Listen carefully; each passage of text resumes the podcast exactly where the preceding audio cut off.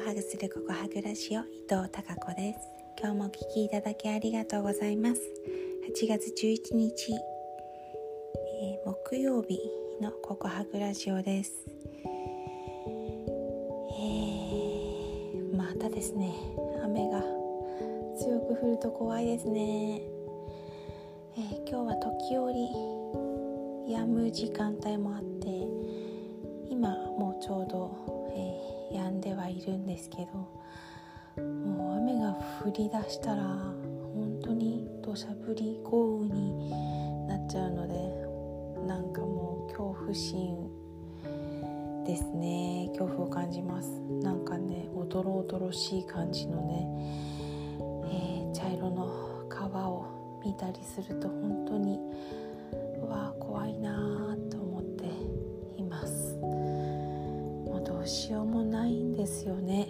うん暑さは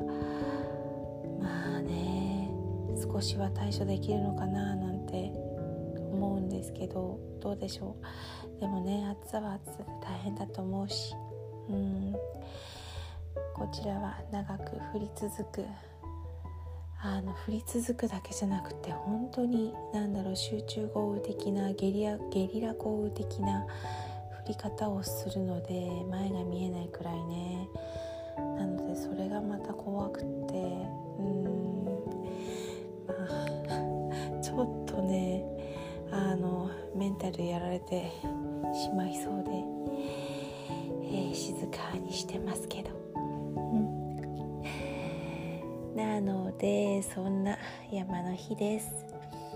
うん私が住む地域は夏祭りに、えー、市内の、まあ、シンボルとなる、えー、山があってそこに大文字の大の字がね、うん、ありましてそこにね薪を並べて、えー文字焼きをするという風習が昔から長く続いています。その時に、えー、花火大会も行われましてこれまではしばらく8月11あ16日の送り盆の時にこの行事を開催していたんですけれども山の日ができてで16日だと帰省客がほとんど帰っちゃうからえー、花火大会見られないということもあって何年前かな？78年ぐらい前かな？からうん。この山の日、えー、8月11日にそのイベントをするようになりました。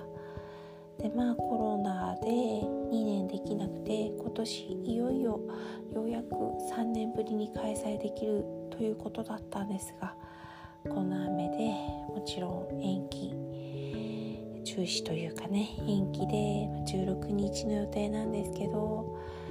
だ降りつく続くとちょっとどうなのかなっていう感じです。雨もそうだしね、えー、短い本当に東北の夏なんて短くて短くて。その夏をね、えー、感じる夏祭りも開催できないということで本当にねなんか 気持ちがやられてしまいそうなそんな日が続いています。でもねそんな中でも大きな被害が、まあ、私の周辺では出ていないということが不幸中の幸いだなって思わないとなって思っています。はい。それでは明日も皆様にひまわりのようなたくさんの笑顔の花が咲きますように。